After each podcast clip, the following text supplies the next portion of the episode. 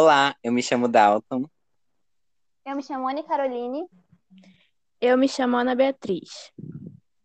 Esse podcast não tem introdução, mas tem conteúdo de qualidade. Hoje iremos falar sobre o arcadismo brasileiro. O arcadismo foi um movimento literário nascido na Europa no século XVIII. No Brasil, teve como marca inicial o livro Obras Poéticas, de Cláudio Manuel da Costa, em 1768, e foi a principal tendência estética produzida no país na época tendo seus principais autores presentes na cidade de Vila Rica, atual Ouro Preto, Minas Gerais. No campo histórico, o arcadismo dialogou com Inconfidência Mineira, movimento separatista que teve vários poetas como líderes. A obra dos arcades brasileiros pode ser dividida em poemas líricos, obras satíricas e literatura épica. Os principais autores arcades são Tomás Antônio Gonzaga, autor do clássico Marília de Dirceu, e das revolucionárias cartas chilenas. Cláudio Manuel da Costa, poeta de grande qualidade. Brasílio da, da Gama, que escreveu o livro O Uruguai, e Santa Rita Durão, autora de Caramuru. Vou falar um pouco sobre as características.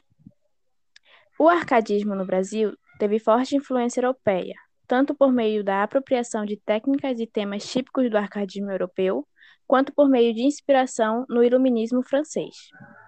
Em sua fase lírica, os poemas arcades eram escritos segundo os seguintes preceitos latinos: cortar o inútil. Segundo esse preceito, a poesia deveria abandonar a linguagem rebuscada, típica do movimento estético anterior, o barroco. O arcadismo prezava por uma linguagem simples e clara.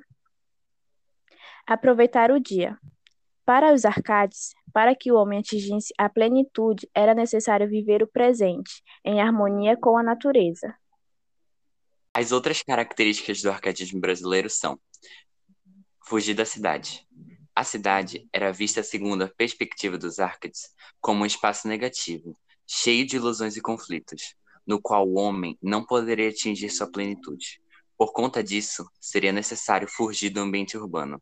Lugar ameno.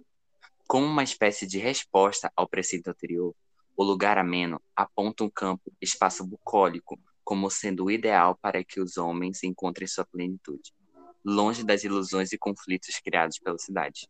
Equilíbrio do ouro. Segundo os escritores do arcadismo, uma vida de luxo e ostentação, típica dos ambientes urbanos, deveria ser evitada. O equilíbrio do ouro fala justamente sobre essa visão de mundo, apontando que os poetas deveriam exaltar uma vida simples e equilibrada.